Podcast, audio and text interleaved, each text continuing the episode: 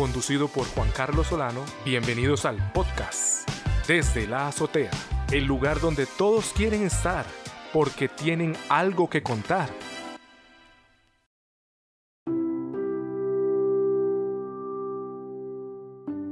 Quiero darle la bienvenida a cada oyente al podcast episodio 5, temporada número 1 de Desde la Azotea. Hoy tenemos un programa muy especial con una invitada de lujo que viene a hablarnos del proyecto Daniel, algo que reúne amor, pasión, respeto y transparencia. Usted, estimado oyente que está del otro lado, quiero que durante estos minutos ponga mucha atención y nos acompañe para comprender la misión de la organización no gubernamental denominada Proyecto Daniel aquí en Costa Rica Hoy tenemos el honor de contar con la señora Ligia Bobadilla Mata, su directora.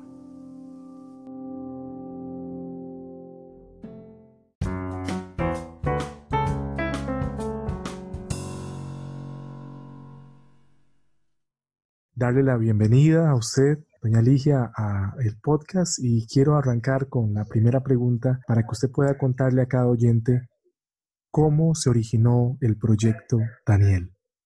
Proyecto Daniel nace a raíz de mi hijo Daniel, el menor de la familia Arce Bobadilla. Eh, era un chico muy saludable, muy deportista y al, cuando tenía 15 años empezó con un dolor de rodilla, eh, el cual pensamos que era una lesión deportiva y terminó siendo un tipo de cáncer muy agresivo que se llama osteosarcoma para nosotros fue eh, un gran impacto, una gran sorpresa, pero también nuestra segunda sorpresa fue darnos cuenta que el hospital de niños no recibía niños mayores de 13 años y Daniel en ese momento tenía 15. Gracias a las cosas que Dios hace a su manera, Daniel fue recibido como excepción en el Hospital Nacional de Niños, que es donde él decide que no es justo que el adolescente de Costa Rica no tenga un lugar adecuado para recibir tratamiento médico y decide que él va a ser un hospital para la población adolescente y sobre todo para los jóvenes con cáncer. El plan de Dios era otro, Daniel muere a los 19 años, pero nos deja ese sueño de luchar por el adolescente enfermo de Costa Rica y sobre todo por el adolescente con cáncer. Y es a raíz de eso que nace el proyecto Daniel en el 2008, perdón, en el 2010. Definitivamente toda una situación difícil que genera proyecto lleno de amor para las demás personas, especialmente para el adolescente. Usted puede contarle al oyente en este momento cuál es la misión actualmente del proyecto Daniel. Bueno, la misión del proyecto Daniel es a que este adolescente tenga una mejor calidad de vida, que el cáncer no le robe su juventud y que a pesar de tener un diagnóstico tan complicado, pueda seguir sonriéndole a la vida, vivir un día a la vez y vivir esa enfermedad de una forma optimista y con ganas de seguir luchando por la vida. Definitivamente. El oyente eh, que está ahorita ah, con nosotros conectados en el podcast se está preguntando, y tal vez usted puede contarle, cómo logran sostener financieramente el proyecto Daniel. Proyecto Daniel se sostiene a través de donaciones, por eso es que cada donación que recibimos se convierte en sonrisas, en alegría para nuestros chicos. Para nosotros es súper importante poderles brindar a ellos una mejor calidad de vida. Le damos incluso, nosotros tenemos cuartos de Proyecto Daniel en el Hospital San Juan de Dios, México y Calderón Guardia, y esos fondos nos sirven para darle mantenimiento a esos espacios y que sean un espacio muy diferente donde esos chicos tengan un ambiente juvenil y que quieran seguir luchando por la vida. Seguramente el oyente se está preguntando cómo puedo ayudar al proyecto Daniel y de qué formas lo puedo hacer. ¿Qué le responde a ellos? Bueno, para todos los que quieran ayudar, muchísimas gracias. Pueden entrar a la página de internet, a la página web de Proyecto Daniel, que es www.proyectodaniel.org y en el botón de donar hay diferentes formas en que pueden hacer una donación. Puede ser por transferencia, por simple móvil, por Amigos de Costa Rica, por la plataforma Yo Me Uno del, del BAC San José. Hay muchas formas y para nosotros esas donaciones se convierten en bendiciones para estos jóvenes que necesitan salir adelante. Tener cáncer cuando se es adolescente y se tienen miles de planes hacia un futuro es muy diferente a cuando, se, cuando es un niño o un adulto. Es una edad bastante complicada a la cual se le está sumando un diagnóstico tan fuerte como lo es tener cáncer. ¿Puede contar cuáles son las acciones que realizan en el proyecto Daniel a través de los voluntarios y de qué tipo de labor hablamos? Bueno, yo diría que en este momento que estamos viviendo con la pandemia mundial, pues hay un antes y un después de esta pandemia. Antes de la pandemia, nuestros voluntarios eran muy activos. Teníamos eh, varios comités de voluntarios. El más importante es el comité de acompañamiento hospitalario, que son chicos que continuamente van a los hospitales, eh, ayudan a sonreír a nuestros jóvenes enfermos los acompañan, cantan, bailan con ellos o simplemente los escuchan. Eh, también tenemos un comité de microeventos que se encarga de actividades pequeñas, pero que sean continuas para que estos chicos siempre tengan algo que hacer. Y tenemos el comité de macroeventos, que es el que se encarga de fiesta de Navidad y actividades grandes dentro del proyecto de Sin embargo, como decía anteriormente, hay un después de la pandemia.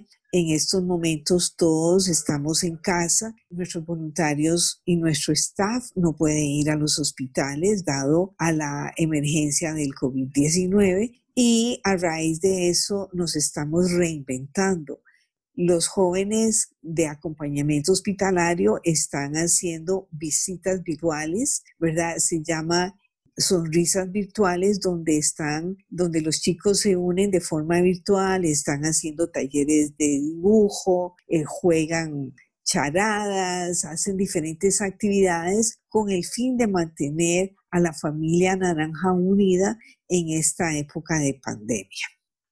Muy interesante esto que nos está platicando el día de hoy, doña Ligia. Es muy, muy importante, usted mencionó ahorita sobre la Familia Naranja. ¿Usted podría contarnos cuántas personas están involucradas actualmente con el proyecto? Bueno, nosotros tenemos alrededor de 80 voluntarios, tenemos nuestro staff muy pequeño, son cuatro personas que, que, son parte del staff y tenemos una junta directiva de ocho directivos. Tenemos, manejamos alrededor de 350 jóvenes que son pacientes con cáncer para nosotros es de verdad que muy importante que ellos aprendan a vivir su enfermedad llenos de esperanza, ¿verdad? Que ellos vean una luz, un rayito de luz a través de Proyecto Daniel y en Proyecto Daniel todo es color anaranjado porque era el color favorito de Daniel y a raíz de eso pues nos denominamos como una familia naranja.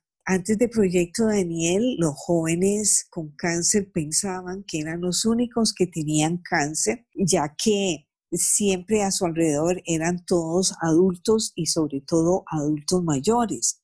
El hecho de que ya hayamos hecho una unión o, una comunidad de estos jóvenes hace una gran diferencia y ellos entienden muy bien lo que está pasando eh, ya que todos han vivido de una u otra manera un diagnóstico de cáncer. Muy claro esta información que está llegando hoy a cada oyente aquí en el podcast.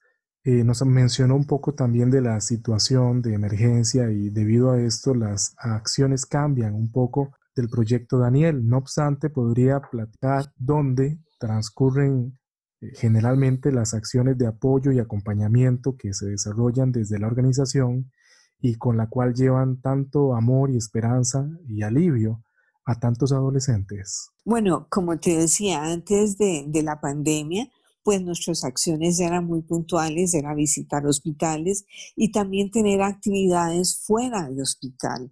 Nosotros anualmente hacemos como siete actividades. Empezamos febrero con un campamento maravilloso donde este año fue la única actividad que logramos hacer. Fue, bendito Dios, se logró hacer, fue una semana antes de que el primer caso de COVID-19 fuera diagnosticado en Costa Rica y llevamos 60 y alrededor de 65 jóvenes con cáncer de campamento de viernes a domingo al campamento La Cumbre en San Gerardo de Dota. Y en realidad es una, una actividad maravillosa que les cambia la vida a estos jóvenes donde no se convierten en amigos, sino que se convierten en familia y después de campamento siguen unidos. Eh, para nosotros en Proyecto Daniel también la parte de educación es muy importante. Entonces normalmente en el mes de mayo hacemos un, un simposio para educadores con el fin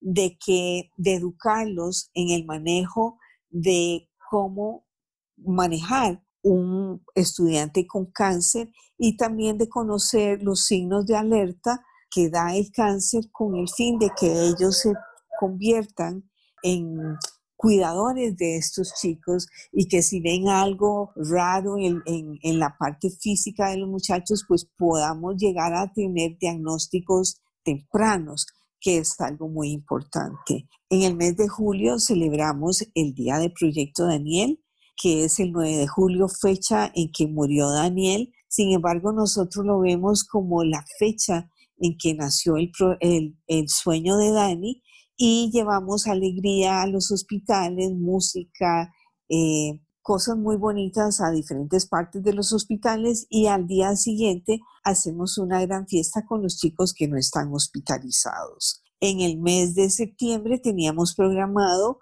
una conferencia que se llama Conectando Sonrisas, que se les da a los chicos tema de sus, eh, muchos temas de interés para ellos, para que ellos puedan tener herramientas de cómo enfrentar un diagnóstico de cáncer de una forma, en una forma positiva, ¿verdad? En el mes de octubre tenemos un encuentro de padres de Ángeles Naranja que normalmente lo que se hace es recordar y honrar a esos jóvenes que un día fueron parte del proyecto Daniel y que ahora viven en el cielo.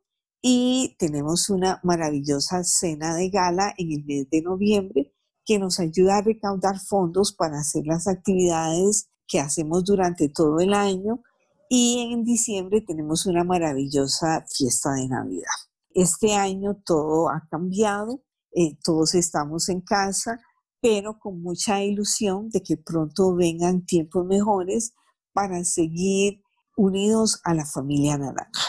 Definitivamente esto nos confirma las acciones del proyecto Daniel a lo largo de todo el año, una labor 24/7 que bueno, debido a la situación de emergencia se ha, se ha visto afectada, igual que otros proyectos, igual que otras organizaciones y otros esfuerzos. No obstante, estoy seguro que a estas alturas el oyente nos está eh, escuchando, se está preguntando cómo me puedo contactar con Proyecto Daniel. ¿Cuál sería la vía de contacto? Nuestros teléfonos eh, son el 2227-8371 o 2286-2936 o también en el correo info arroba.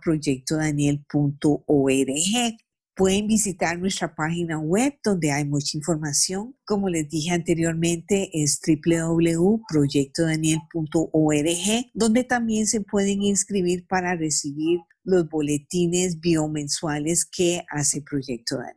Muchas gracias, doña Ligia. Una consulta y va en la dirección de si usted podría informar si tiene conocimiento, si existe otro tipo de organización con una visión similar a la del proyecto Daniel aquí en el país y en el caso de que su respuesta sea afirmativa, podría contar si han podido trabajar de manera conjunta? Hay muchas organizaciones que trabajan para cáncer, sin embargo nosotros trabajamos en cáncer en una edad muy específica que es adolescentes, ¿verdad? Y adultos jóvenes entre 13 y 25 años. Podríamos decir que nosotros somos especialistas en esta edad.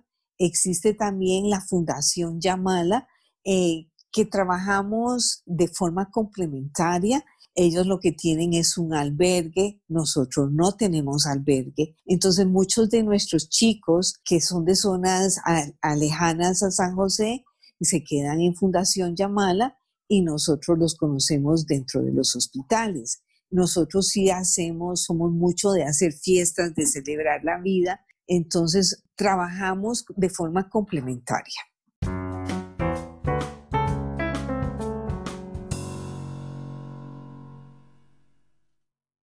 Recapitulando toda esta información que nos ha compartido doña Ligia, ¿podría compartirnos alguna experiencia en particular a lo largo de todos estos años en que el proyecto Daniel ha estado sirviendo a tantas personas?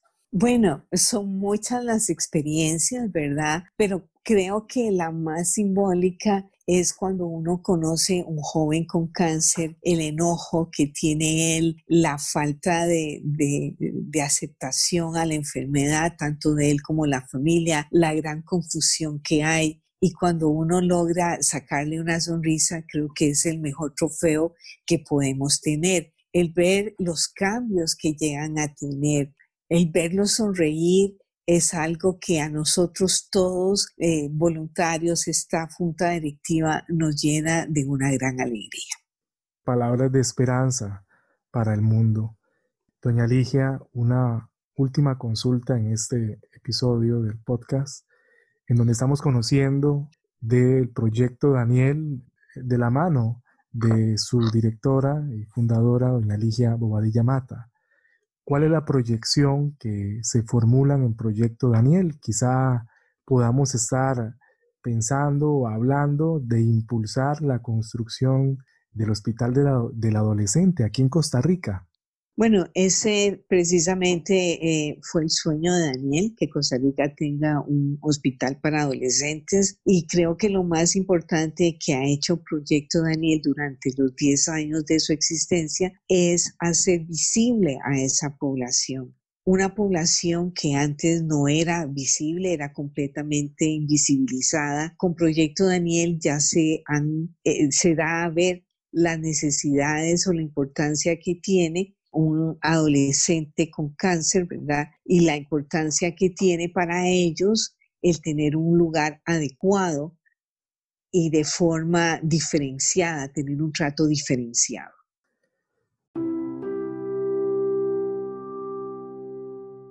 Definitivamente una gran labor que han venido realizando, que hacen y que seguirán haciendo. Me siento honrado del día de hoy junto con usted, doña Ligia, poder haber honrado la memoria de Daniel y haber compartido todo el trabajo que realizan desde el proyecto que lleva el mismo nombre, Daniel. Realmente es un orgullo para el país contar con este tipo de esfuerzos y un mensaje de esperanza para todo aquel adolescente que atraviesa momentos difíciles con su salud. Le agradezco profundamente el tiempo que nos dedicó y que le dedicó a cada oyente para contar acerca de la labor de Proyecto Daniel. Muchas gracias, doña Ligia. Muchas gracias a usted, Juan Carlos, por pensar en Proyecto Daniel, por abrir su mente a, a, lo que vive un adolescente con cáncer, que es una situación bastante difícil. Así que muchas gracias a usted y a todos sus oyentes por tomarse el tiempo de aprender un poquito sobre la labor que hacemos. Muchas gracias.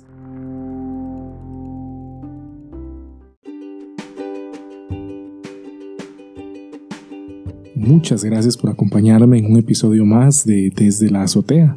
Recuerda que puedes seguirnos escuchando en Apple Podcasts, Spotify, Google Podcasts, Radio Public, Pocket Cast, Overcast y Breaker y por supuesto en la plataforma anchor.fm. Hasta el próximo episodio.